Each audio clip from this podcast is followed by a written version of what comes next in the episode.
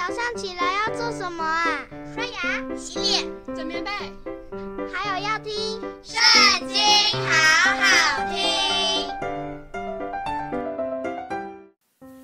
大家好，我们今天要一起来读的是《撒母耳记上》第十九章。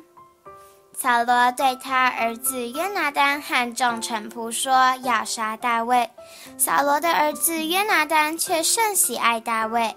约拿单告诉大卫说：“我父扫罗想要杀你，所以明日早晨你要小心，到一个僻静地方藏身。我就出到你所藏的田里，站在我父亲旁边与他谈论。”我看他情形怎样，我必告诉你。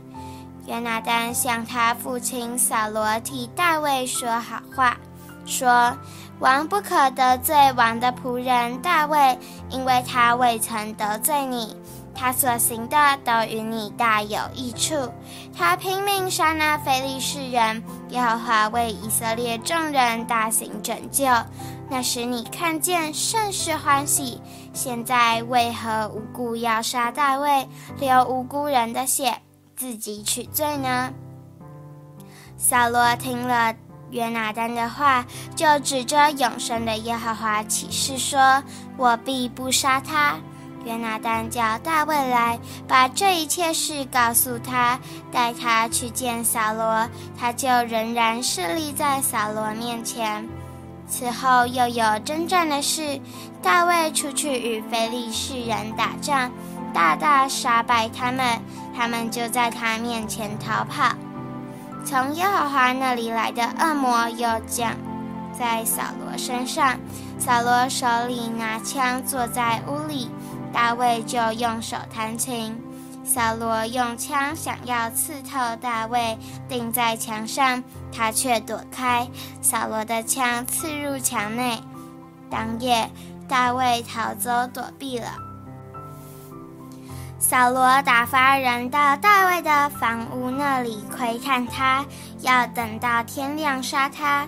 大卫的妻米甲对他说：“你今夜若不逃命，明日你要被杀。”于是米甲将大卫从窗户里坠下去，大卫就逃走躲避了。米甲把家中的神像放在床上，头枕在山羊毛装的枕头上，用被遮盖。扫罗打发人去捉拿大卫，米甲说他病了。扫罗又打发人去看大卫，说。当连床将他抬来，我好杀他。使者进去，看见床上有神像，头枕在山羊毛装的枕头上。小罗对米甲说：“你为什么这样欺哄我，放我仇敌逃走呢？”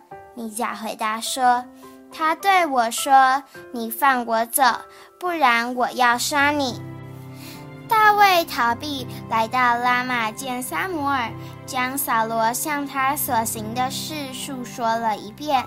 他和萨摩尔就往拿约去居住。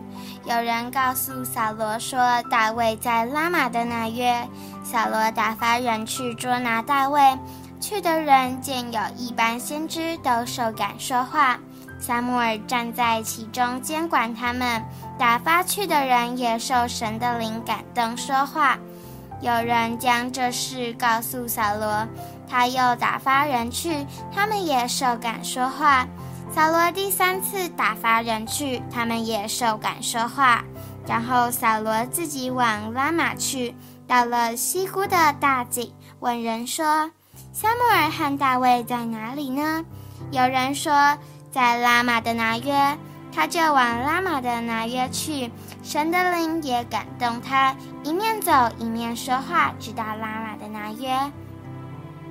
他就脱了衣服，在撒母耳面前受感说话，一昼一夜露体躺卧。因此有句俗语说：“扫罗也列在先知中吗？”今天的影片就到这里结束了。大家下次也要和我们一起读经哦，拜拜。